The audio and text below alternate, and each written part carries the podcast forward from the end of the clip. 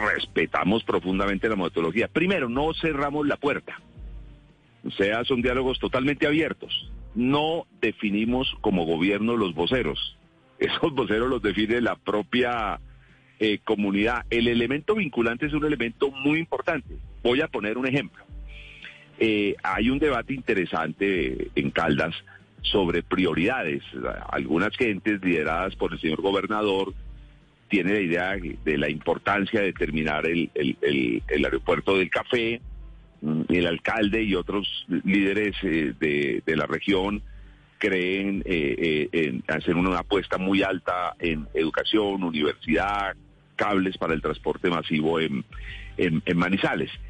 en algún momento debatiendo con el presidente dice, sabe, lo, del aeropuerto no me tiene totalmente convencido.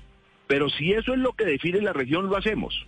O sea, es un respeto por las decisiones democráticas de, de, la gente. Sí. ¿verdad? Que eso de vinculante es muy importante. Además, los talleres del señores presidentes hicieron todo el tiempo.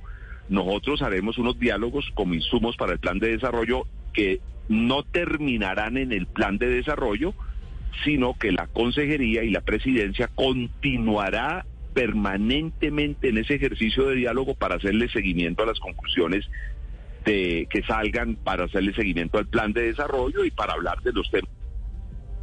Doctor Velasco.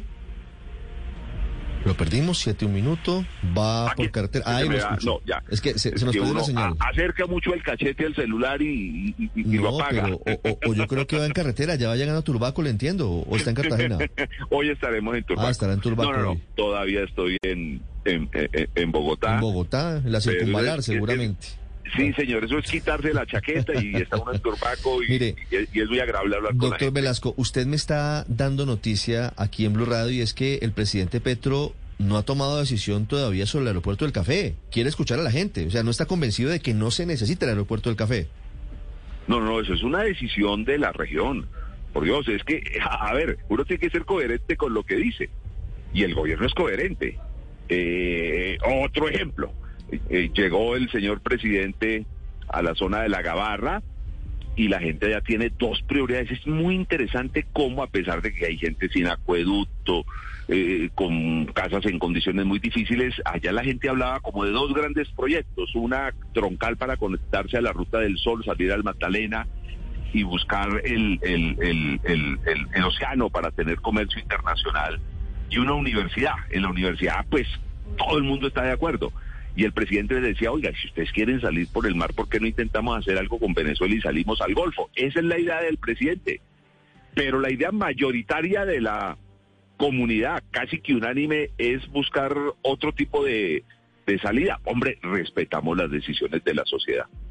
Sí, doctor Velasco, ¿y quién decide, quién eh, señala qué es lo que quiere la comunidad? Porque, por ejemplo, en el caso del aeropuerto del café, y usted trae un ejemplo que es muy importante, hay opiniones muy divididas. Mientras el alcalde de Manizales, en, ese recorrido con el presidente, se le va a decir que esa era una idea de los ricos, de los empresarios, el gobernador está pensando que sí es estratégico para la región y hay por lo menos otros 30 gremios que han mandado cartas diciendo, mire, esto no es un tema de ricos o de pobres, es un tema estratégico para el desarrollo del eje cafetero.